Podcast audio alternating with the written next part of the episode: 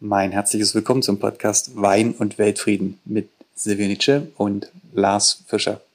Vor etlichen Monaten war ich äh, bei den Ideen, ob es einen Podcast geben wird und wie er aussehen wird, ein bisschen mit dabei, ähm, einige Gedanken dazu zu geben. Ich freue mich riesig, was daraus geworden ist. Glückwunsch euch beiden. Und es geht ja in diesem Podcast um Bordeaux-Weine. Super Idee, weil da kommen einige meiner Lieblingsweine her, sowieso Weltklasse-Weine.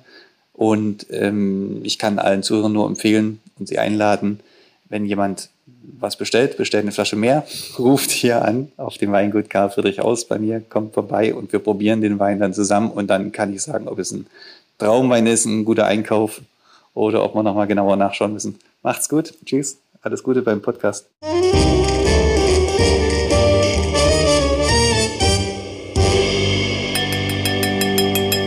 Da merkt man immer, wie sehr einen manche Leute, die man so durchs, durchs Leben, auch durchs Berufsleben, durchs persönliche Leben oft zugegen hat, ähm, wie viel die einem dann doch bewerten, also wer, oder be, nee, wie, wie viel sie einem bedeuten. Also wenn man sie gerade zu, zu Beginn seines Podcasts dann hört und, und ich bin einmal total gerührt. Hallo Lars. Hallo Silvio, ich bin, ich bin mitgerührt ähm, ja. und auch ein bisschen stolz, ehrlich gesagt, ne, dass wir ähm, dass es jetzt mal so haben. Intros ähm, gibt, dass wir ja. angekündigt werden. Das ist ähm, jetzt die ganz große. Also ich sehe mich schon, ich sehe uns schon auf dem äh, Podcast Oscar und ähm, auch über den roten Teppich schlendern und ähm, all das sehe ich jetzt dann, vor mir, wo würd, wir doch angekündigt werden. Würden wir persönlich dann Hand in Hand schlendern oder würden wir mit? Das können wir, also, also können wir gerne machen. Das ist ja, die, die Zeit ist ja inzwischen reif für all diese Dinge. Ähm, wir können auch, wenn dann die Fotografen rufen, guck mal hier, guck mal da, also wir können auch Küsschen geben, ist auch, auch okay. ich ich, ich habe da wirklich eine total äh, interessante Geschichte erleben dürfen. Also es ist ja, glaube ich, es gibt ja so manche Sachen, wo man sagt, die möchte man gerne mal mitmachen.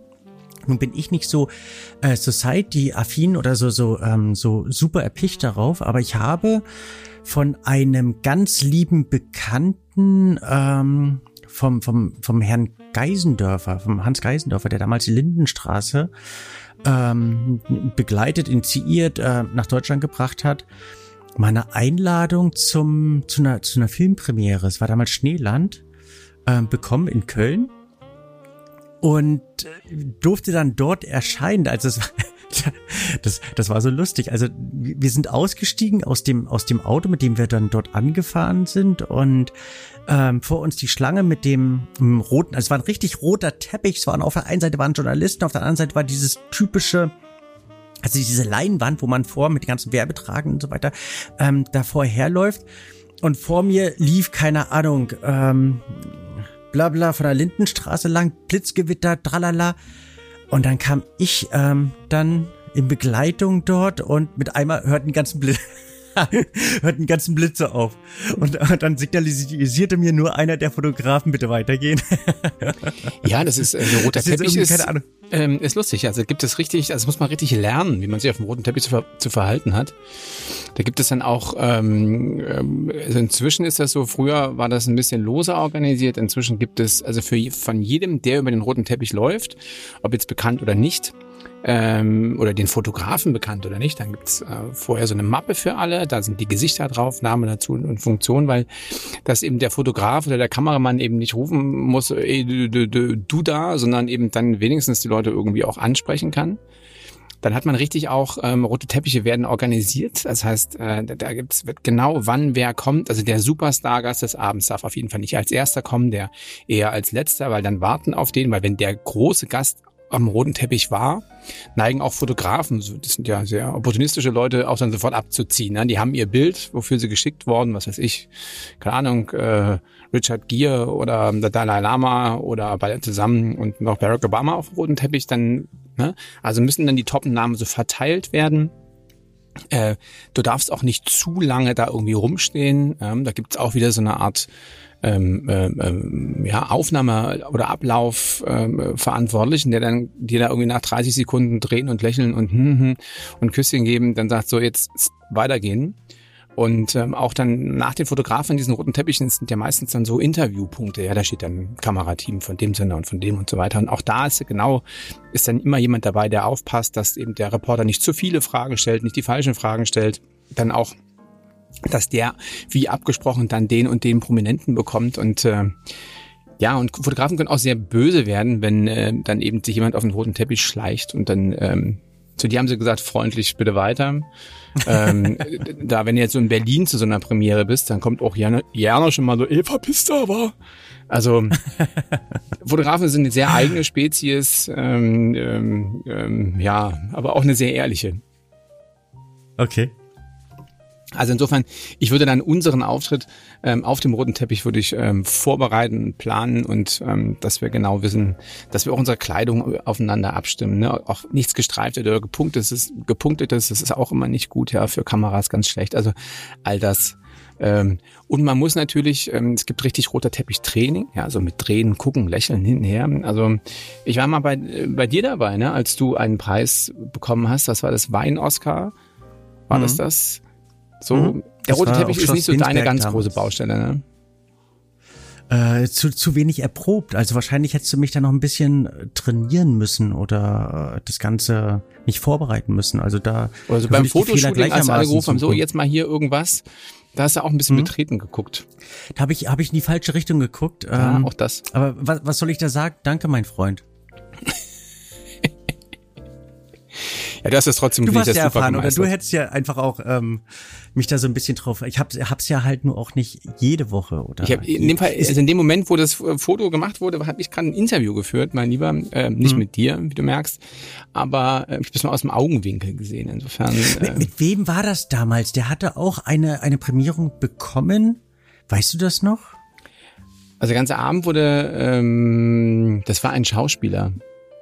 Ja, und der ist sogar ein guter Schauspieler. Sogar ein, ein, guter, ein sehr ein, bekannter und begehrter und ähm, ähm, oh moderiert wurde das Ganze von der Unver ähm, unvermeidlichen, hätte ich mal gesagt, unvergleichlichen Barbara Schöneberger.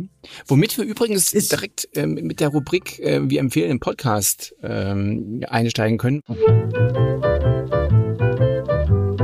Der Podcast ist tatsächlich des Hörens wert, also von Barbara Schöneberger mit den Waffeln einer Frau.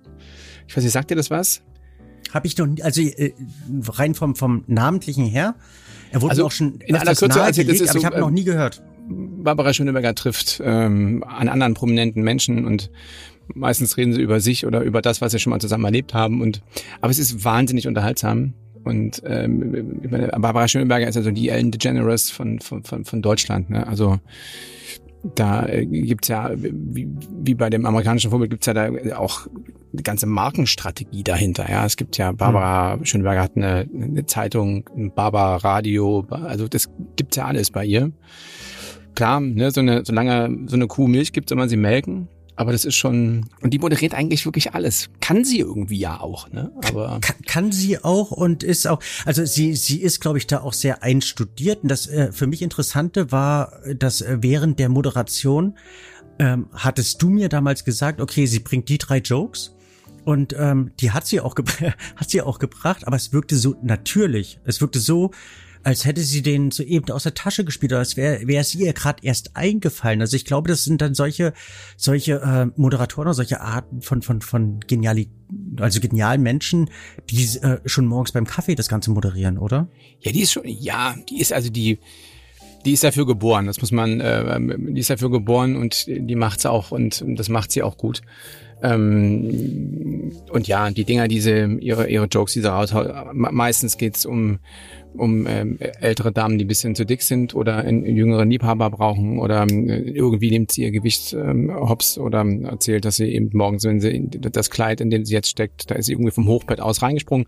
Das sind so die Dinger, die da immer kommen. Aber ähm, ich habe das ja schon sehr oft gehört und lache trotzdem immer wieder. Ja, ja. Also es ist die Art, auch wie sie es einbindet, also wie sie ähm, die die die gesamte Inszenierung dann irgendwo gestalten. Ich glaube, sie ist so frei von Kritik. Es gibt ja wenige Moderatoren, die so über den Dingen stehen, weil sie eigentlich niemals beleidigend und niemals andere, also andere beleidigend wirkt, sondern immer die Sachen auf sich bezieht und damit eben auch gesellschaftskritische Situationen oder eben auch persönliche kritische Situationen einfach anspricht. Und das ist, glaube ich, ein, das ist eine Kunst. Also sich so außen vor und trotzdem präsent zu halten. Total. So, jetzt bist du aber dran mit äh, mit einem äh, mit der Post Podcast-Empfehlung. Postkasten. Ja, war äh, Postkasten, aber Postkasten ist ja ist ja irgendwo, also ein Postkasten, also ein ja, Postkasten irgendwie. von Informationen. So, jetzt komm. Äh, ich ich würde einen ähm, dabei ähm, ansprechen beziehungsweise einfach so ein bisschen Danke sagen, der das Urgestein des ähm, des deutschen Weinpodcasts ist. Und zwar jetzt schon seit fast zehn Jahren heutzutage wurde es so ein bisschen umfilmiert, ummoderiert, äh, umgestaltet und heißt ähm, Wein am Sonntag. Moderiert wird das Ganze von Christoph Raffelt und ähm, der ursprüngliche Titel war Originalverkorkt, also Original, Originalverkorkt der Podcast.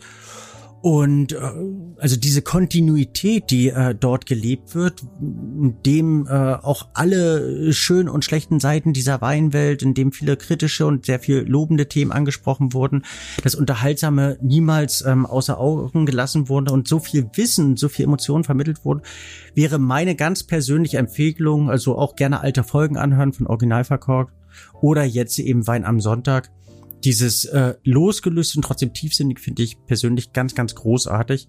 Das wäre meine ganz, ganz persönliche Empfehlung. Okay.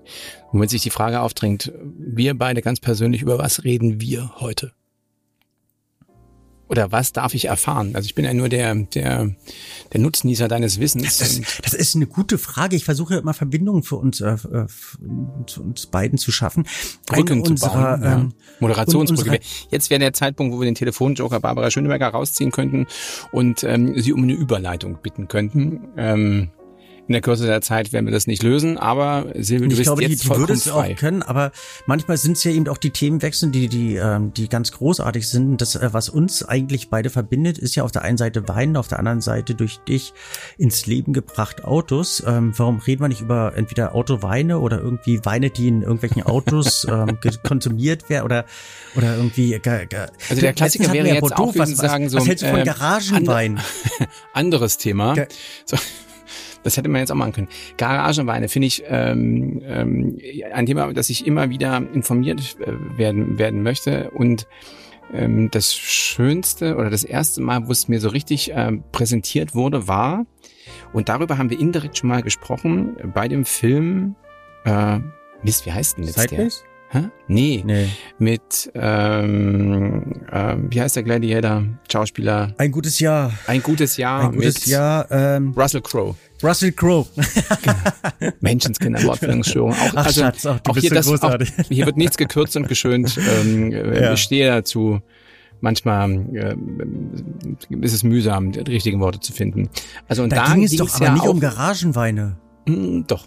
Ging doch, ging doch darum, dass sein, sein Onkel oder was auch immer zusammen mit dem Winter so ein paar ganz fancy Weine gemacht hat und die dann eben als die Garagenweine äh, irgendwie. Da habe ich das ja, zum ersten Mal von gehört. Ich muss mir den Film noch mal anschauen. Ich habe da jetzt Unbedingt. in Erinnerung, dass er ein Weingut oder auf ein das Weingut seines Onkels gefahren ist und der Winzer, der dort tätig ist, so einen Holler Hop Shop gemacht hat. Und der, nee, der hat immer versucht, irgendwie, den Wein malig zu machen und sagen, dass das ganz großer Quatsch ist. Ähm, da, da hat er die alten Flaschen irgendwie gefunden, hat die mal getrunken oder irgendwie so war das doch. Ja, ich, also ich, werden, du, werden du musst, nicht du musst die noch mal gucken. Film so, da hier, da an ja, der Stelle kommen wir nicht weiter. Aber auf jeden Fall Aber war da das Thema Garagenweine und da habe ich mich zum ersten Mal beschäftigt, übertrieben, aber so ein bisschen drüber nachgelesen. Und jetzt, jetzt will ich wissen, wo kriege ich den heißen Scheiß her? Wie komme ich daran und was soll das eigentlich? Na, Garagenweine ist, ist ja mehr oder weniger ähm, ein Begriff, der, lass mich überlegen, also ich meine, er kommt aus dem eigentlich ursprünglich Bordeaux oder die ersten Garagenweingüter waren in Bordeaux und ähm, wurden so richtig gehypt. Also so alt ist das gar nicht. Ähm, 80er, 90er, wahrscheinlich 90er Jahre und äh, bezog sich immer auf kleine Weingüter. Weingüter, die irgendwie irgendwann von dem international probierenden Bordeaux-Spezialisten von Parker gehypt wurden und die eben ähm, eine, eine Minimalproduktion hatten. Also jetzt ein Weingut wie, keine Ahnung, Galle oder so, wäre nie als Garagenweingut durchgegangen. Ähm, und eins der ersten war entweder Valandro oder äh, Le Pin in Bordeaux, also rechtes Ufer, Saint-Emilion und, und Pomerol. Und ähm, den folgten dann viele. Und das Witzige ähm, ist, dass dieser Begriff, oder das Interessante ist, dass dieser Begriff gar nicht im, im Vinophilen geprägt wurde, sondern eigentlich aus der Computerbranche stammt. Und von Steve Jobs. Und ich, wie ist ich meine, dass Bill Gates. von Apple oder Bill Gates oder dass die, die halt in, in ihren Garagen ihre, ah, ihre Computer zusammengezimmert haben, gebastelt haben und daher raus ähm, ein ganz eigenes, also einen ganz eigenen qualitativen oder äh, philosophischen Ansatz um ihre Produkte hatten und somit im Prinzip die die Garagisten ähm, der der der Branche dann irgendwo waren. Also aus klein was ganz Großes zu machen und das dann eben ähm, transferiert in die Weinbranche waren die Kleinen, die riesige Qualität nur eine eigene Idee hatten, immer die ähm, die Garagenweingüter und man kann das äh, kleinen, ähm, also es gibt ja auch in Deutschland Garagenweingüter wie, keine Ahnung, die Heike Rucks in, in, in, im Württembergischen, die richtig in der Garage dann irgendwelche Fässer stehen hat. Aber rein äh, rein rein faktisch ist sowas überhaupt nicht machbar. Also das, wenn, wenn, wenn du überlegst, wenn du ein Weingut hast, du brauchst eine Presse, du brauchst ähm, irgendwelche Gärapparaturen und so weiter, ein kleines Labor mit dabei, es passt alles gar nicht in der Garage, selbst wenn du nur zwei, drei Fässer nur erzeugst. Also es wäre dann schon sehr, alles sehr knapp.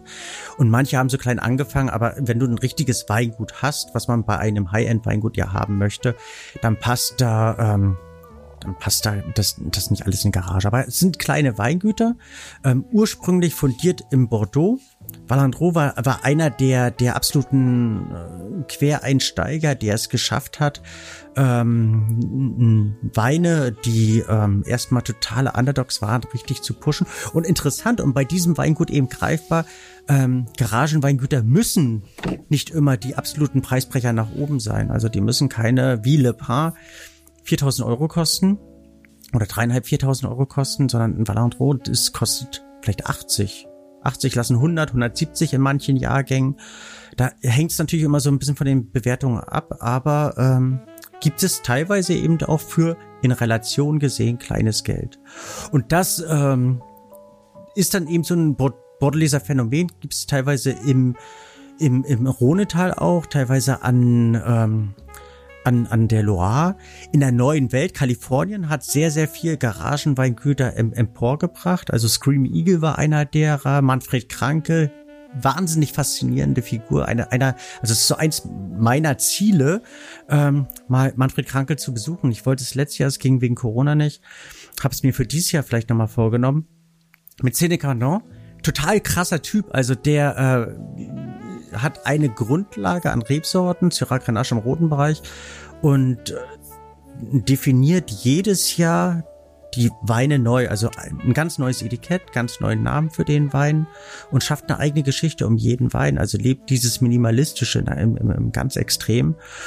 Also das ist so mein Ziel, den, den einmal zu besuchen. Dann gibt's in, in australischen, es gibt eigentlich überall Garagenweingüter. In, äh, Aber also nochmal da dieser, die Frage, das, ist, ist Garage meint das, weil die kreativer sind und weil die klein sind und sich nicht an Konventionen halten und dann quasi dranhängt, ähm, die sich dann eben auch nicht beim, ich sag jetzt mal, örtlichen Weinbauverband anmelden oder wie muss ich das verstehen? Garagenweingüter insofern, weil die anders denken. Also äh, letztlich analog zu den, zu den ähm, Computerspezialisten, die eben in den 70er Jahren die Computerwelt neu definierten, neu geschrieben haben, war es in den 90er Jahren, wo man sagte, das sind Weine, die total aus der Norm rausfallen. Damals wesentlich mehr Tannine hatten, wir einen intensiveren Barrikausbau, äh, mehr Alkoholgradation, ein moderneres Antlitz und sich eben von der Masse abgehoben haben. Äh, parallel dazu verlief ja die Entwicklung der Super Tusken äh, im Italienischen, die man auch durchaus als äh, Garagisten oder als Garagenweingüter bezeichnen kann, ähm, die dieses ja dieses Super Tusken, die eben nicht in die übliche ähm, in die übliche Normung, äh, in die in die gesetzliche Regelung reinpassten und Weine anders produzierten, sei es Sassiskaya, Sassikaya seinerzeit oder, oder eben äh, Tinanel oder Onlaya, die Rebsorten verwendet haben, die anders sind. Das heißt, und, dass sie sich, ähm, also auch das Problem hatten, dass sie gar nicht so richtig, also, also in, in, in die Norm gepasst haben, dann eben auch Schwierigkeiten hatten mit den ganzen äh, ähm, Gratifikationen und sowas oder oder sich quasi gegen alles gewendet haben und sich und keiner die leiden konnte oder wie? Also ich glaube, dass das äh, der Grundansatz dabei, weil man ein Weingut als Garagenweingut bezeichnen kann, ist zum einen die Größe. Also es gibt ähm, teilweise ähm, Weine von sehr großen Produzenten, die ähm, die Möglichkeit haben, aufgrund der großen Produktion mh, bestimmte Selektionen herauszulösen und die als ähm, als Benchmark-Weine oder als ähm, als als Trophäen außen vorzustellen oder als oh Gott mir fehlt ein Wort ähm, als ja, als besondere Wein oder als besondere Abfüllung herauszustellen, die würden niemals als Garagenweingüter durchgehen. Also die, die alte Schule der Garagenweinproduzenten, äh, die haben ähm, im dreistelligen, äh, im dreistelligen Bereich, im Kistenbereich äh, produziert. Und es gibt in San Luis Obispo im, im kalifornischen auch eine eine Convention, eine, eine Messe, wo man verschiedene Garage Wineries ähm, miteinander äh, präsentiert hat. Die durften nicht mehr als 1000 Kisten produzieren, also sprich 10.000 Flaschen, roundabout 10.000 Flaschen und darunter. Was auch so ein bisschen den, den äh, enormen Preis, die kurz, äh, Weine sind darf, in der ähm, Regel ein bisschen... 1000 Kisten, ah, sechs Flaschen sind 6000, oder? Nee. Äh, man rechnet im internationalen immer im, im 12 Flaschen Bereich. Oh. Also in, in Deutschland haben die haben die haben die Kisten ähm, sechs Flaschen, also wahrscheinlich, weil wir ein bisschen schwächlicher sind, dass man was tragen können oder irgendwie so oder keine Ahnung. Ähm, und international rechnet man immer im zwölf, also oder veramerikanisiert rechnet man immer im zwölf Flaschen Segment. Oha, das und wenn du da von also Cases, von Kisten sprichst, dann ähm, ist es automati automatisiert, sind es immer zwölf Flaschen. Okay, Daher um die, um die, okay. ähm, bitte? kurz, kurz vom Thekenwissen, also in der Kiste Wein für mich tatsächlich äh, äh, sechs sind. Und natürlich auch diese klassische Holzkiste, die man kennt. Dann habe ich, ähm, Los, dann habe ich äh, mein, meine Rubrik schon durch.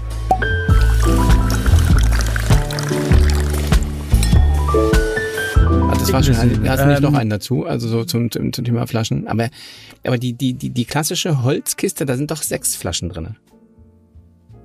In der klassischen Holzkiste auch erst immer zwölf, zwölf Flaschen. Also das ist ja eigentlich so, so ein ähm, so, so ein Zeugnis unserer Zeit oder dessen, dass man ähm, versucht hat, das so ein bisschen praktikabler oder marktgerechter zu gestalten, dass die, aber die alten, die ganz alten Holzkisten hatten in der Tat, meine ich, ähm, die ganz alten deutschen Holzkisten hatten immer sechs Flaschen, aber die Bordeleser Holzkisten, ich kann mich an keine ähm, an keine Bordeaux-Holzkiste erinnern, die, äh, die, die, ich müsste das recherchieren.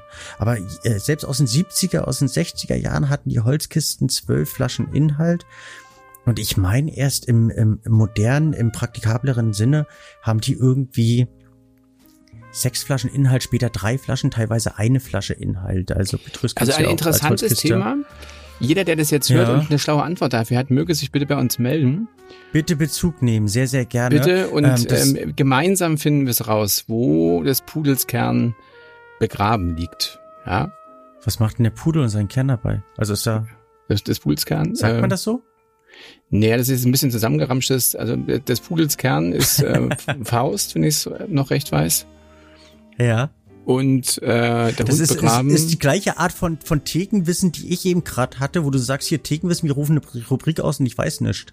Also ich weiß es nicht wirklich. Man sagt ja, der Hund aber begraben, jedenfalls, dann der Hund ist ein Pudel, deshalb, also es war zugegebenermaßen, aber jetzt Jetzt ähm, reden wir mal weiter über die Garagenweine. Ich finde, äh, Thema für, für Amerikanisiert spricht man von zwölf Flaschen und Deutschland, genau, Deutschland spricht man von, von sechs Flaschen, wenn du von der Kiste redest. Thekenwissen also abgehackt, Punkt, nach, nach Kalifornien, da gibt's also diese Messe, da äh, nicht mehr als 10.000 Flaschen. Roughly. Genau. Und ähm, das, bevor du mich unterbrochen hast, ähm, wollte ich darauf hinaus, dass man ähm, sich ja oft wundert, dass diese Weine relativ teuer sind.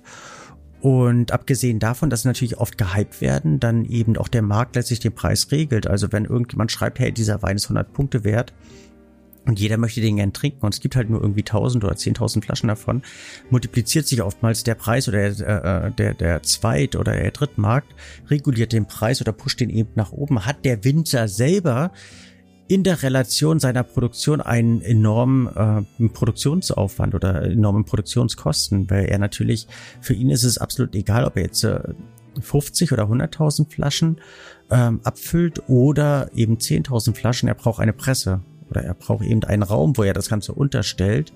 Und die ähm, Kosten multiplizieren, multiplizieren sich nur minimalst ähm, in Form der, der entsprechenden. Also es gibt da verschiedene Staffelungen, wo man sagt, ab da hat man den mehr Aufwand, ab dann den mehr Aufwand.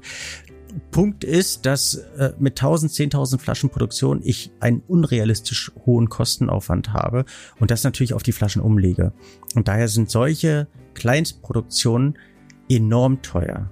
Und warum sollte man solche Flaschen dann trotzdem probieren oder warum sind diese Weine dann oftmals ähm, umso interessanter als größere Produktionen. Es resultiert daher heraus, weil der Winzer sich nochmal anders Mühe geben kann.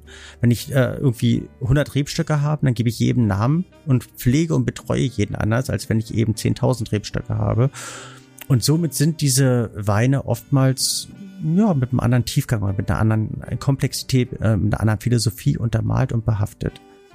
Und wie sehen die, die, sag ich mal, die klassischen Weingüter, die großen, die großen Player, diese kleinen äh, Garagenweine oder äh, Garagenweingüter? Mm, manchmal mit äh, oder anfänglich mit einem leichten Augenzwinkern und letztlich äh, mit ganz, ganz viel Hochachtung weil dort natürlich ein, es, es ist, die einen sind die Professionellen und die anderen sind die Handwerker. Also es, äh, ich, ich will auch nicht sagen, die einen sind besser, die anderen schwieriger. Ich, ich stell's mir halt total schwierig vor, in einer Garage Winery zu arbeiten, weil du nur äh, ja gewisse Möglichkeiten hast und einem enormen Erwartungsdruck gerecht werden musst. Und im, im größeren Bereich brauchst du ja äh, nur den wirtschaftlichen Erwartungen gerecht werden. Also wenn du jetzt so 100.000 Flaschen abfüllst, könntest du von deinem Erstwein oder von dem, der bewertet wird, 10.000 Flaschen abfüllen. Dann habe ich zumindest den Image-Part durchgeschossen und mit dem Rest muss ich gucken, wie ich mit der Kohle hin, äh, hinkomme. Wenn ähm, das Jahr schlecht ist, wenn du nur 10.000 Flaschen hast oder 1.000, dann musst du das, wie es ist, abfüllen und ja trotzdem eben überleben. Also ich, ich, ich glaube, in, in, in, in den, den kleinen Weingütern wird von den größeren Weingütern sehr viel Achtung entgegengebracht. Ähm, vielleicht experimentieren die manchmal auch ein bisschen mehr. Somit lernen eben die Großen von den Kleinen. Ähm, aber sie werden vielleicht auch immer so ein bisschen belächelt. Weil ja zum Beispiel so wie diese, sag mal, der, der, will ich sagen, doch, der, der, der Pionier, französische Pionier äh, Le Pen, ähm, die könnten jetzt auch sagen, die haben ja, glaube ich, so zwei Hektar. Ist das, ist das, ist das Weingut groß? Könnten die nicht auch sagen, so, wir machen jetzt mal, machen größer, wir, wir verdienen jetzt mal richtig Geld? Ja, witzigerweise ist der Nachbar von Le Pen aus Vieux Chateau Satin meines, meiner Erinnerung nach und Le Pen hat damals dieses Weingut ja größer gemacht. Also es war ursprünglich ein Hektar und ähm, wurde dann irgendwann zwei Hektar ich glaube, es gibt gewisse Größen, die man nicht überschreiten kann, um diese Individualität zu pflegen. Oder vielleicht haben sie auch gemerkt, hey, mehr ist nicht mehr. Also es kann, ich habe da, oder vielleicht gibt es auch keine, also die, die, die Besonderheit dieser Weingüter resultiert ja oftmals aus der Kombination eines bestimmten Klimats mit ähm, bestimmten Bodentypizitäten ähm, und der Möglichkeit eines genau so geführten Ausbaus. Und das kann man nur, glaube ich, mit bestimmten Lagen und mit bestimmten mit bestimmten äh, Möglichkeiten letztlich realisieren. Das, also, das, mal, was, also guck mal, ich, das sind zwei Hektar, ne? Ähm, mhm. wenn, wenn man in Deutschland zwei Hektar wirtschaftlich bewirtschaften möchte, muss man wie viele Flaschen zu welchem Preis verkaufen? Gibt es da so eine ähm, Faustregel? Das, das regelt sich. Also es gibt ähm, Winzer, sind wir hier in Sachsen, ähm, ja, ähnlich aufgestellt, die ähm, kleine Produktionen haben, ähm, vielleicht teilweise von 10, 15.000 Flaschen, überleben ja recht und schlecht, äh, als schlecht, aber haben hier natürlich die Gegebenheit eines relativ hohen äh, pro Flaschenertrages, also kriegen dann um die 10 bis 15, 20 Euro pro Flasche, wo man im, im Rest der Republik ähm, von träumt. Man, man sagt, Und ähm, da bin ich wirklich nicht der Wirtschaftsmensch. dass um, um die 20.000 Flaschen könnte man ähm, ohne viel Angestellte einigermaßen über die Runden kommen. Es gibt natürlich auch, auch Weingüter, die, die an der Mosel sind, ähm, die vier Hektar 25, 30.000 Flaschen Produktion haben und auch über die Runden kommen. Also da würde ich jetzt äh, vielleicht nächste Rubrik, ich packe meinen Koffer und einen meiner absolut favorisierten Winzer dabei ins Boot werfen.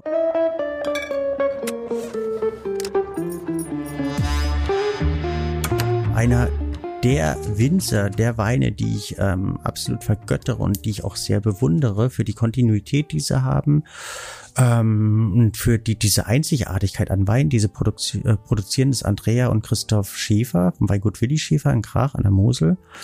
Und das sind welche, die die produzieren, ich glaube, die hatte ich auch schon mal. Ähm, aber die produzieren. Äh, die hattest du schon mal und diese Weine stehen auch, liegen auch bei mir im Schrank. Ähm, ja, großartig. Also großartig und außergewöhnlich, dann packe ich halt zweimal in den Koffer. Ähm, sie, also, sie also sind meine, große Bewunderung auf diese Kontinuität. einfach einer dazulegen. Und ja, genau, trinken wir dann nicht sofort, dann ähm, wir verbringen ja nicht wir Reserven, das finde ich Insel. Zum Schäfer ist das eine gute ja, Angelegenheit. Ähm, und, und letztlich haben diese erst äh, in den letzten Jahren, nachdem sie eben auch von einigen Kritikern ähm, entdeckt wurden, die ähm, wertmäßige Anerkennung bekommen. Also dass die Weine jetzt auch gerne im, im einfach segmentierten Bereich 15, 20, 30 Euro kosten. Und ich erinnere mich an Zeiten, wo so um die 10 Euro oder um die 7 Mark gekostet haben. Und, und das war eigentlich mehr bedauerlich. Aber auch da haben sie überlebt. Also von dem her, ähm, ich glaube, die Überlebensfrage ist dann nicht wirklich klar zu, ähm, zu beantworten. Aber ich, ich, ich denke, um die 20, 25.000 Flaschen solltest du produzieren, damit es dir gut geht und du auch wirklich ein Weingut aufbauen bzw. erhalten kannst. Was packst du in deinen Koffer? Ich würde nun, weil wir die ganze Zeit darüber reden, tatsächlich ähm, den Le Pen einpacken. Mm, wow. Es sind, äh, es wäre eine dieser jährlich produzierten 8000 Flaschen aus zwei Hektar, wohlgemerkt das kann nur großartig sein. Also zumindest wäre ich wahnsinnig gespannt und ich hätte mit dir den perfekten Partner, um das Fläschchen zu entkorken und dann äh, mhm. äh, lange darüber zu philosophieren, ob das alles äh, den Preis wert ist. Habe ich auch erst zweimal in meinem Weinleben trinken dürfen. Zum einen beinahe, ich habe das mal erzählt, ähm, bei einer Weinprobe, als ein ähm, sehr geschätzter Weinliebhaber seinen Keller aufgelöst hat und seine liebsten Flaschen mit seinen liebsten Sommeliers getrunken hat und einmal bei einer, bei einer Vertikale, was auch sehr, ähm, sehr ergreifend war. Aber ich selber habe da für mich eben auch den, den Schluss ähm, ziehen dürfen, den ich auch so aufgezogen habe. Man kann solche Weine nur genießen, wenn man sie nicht, äh, sich nicht vom Munde abspart. Und also wir reden da, jetzt, da wenn man so ein paar erwerben will, quasi aus dem aktuellen Jahrgang reden wir von ja, drei, vier. Also wie Petrus letztlich so. Hm, ungefähr, ja. Heidenei. Na gut, da ist ja. die Rechnung 8000 mal 4000, ähm, die kommen hin dann auf dem Weingut. Ja, aber so viel, so viel bleibt, also bleibt da so viel übrig. Also die werden ja nicht äh, äh mit 4000 vom Weingut freigegeben. Also ich glaube, dass nicht die, die reichsten oder die, die wohlverdiensten ähm, Produzenten sind. Also ich glaube, andere haben, fahren den etwas güldeneren Porsche dort in dem Gebiet.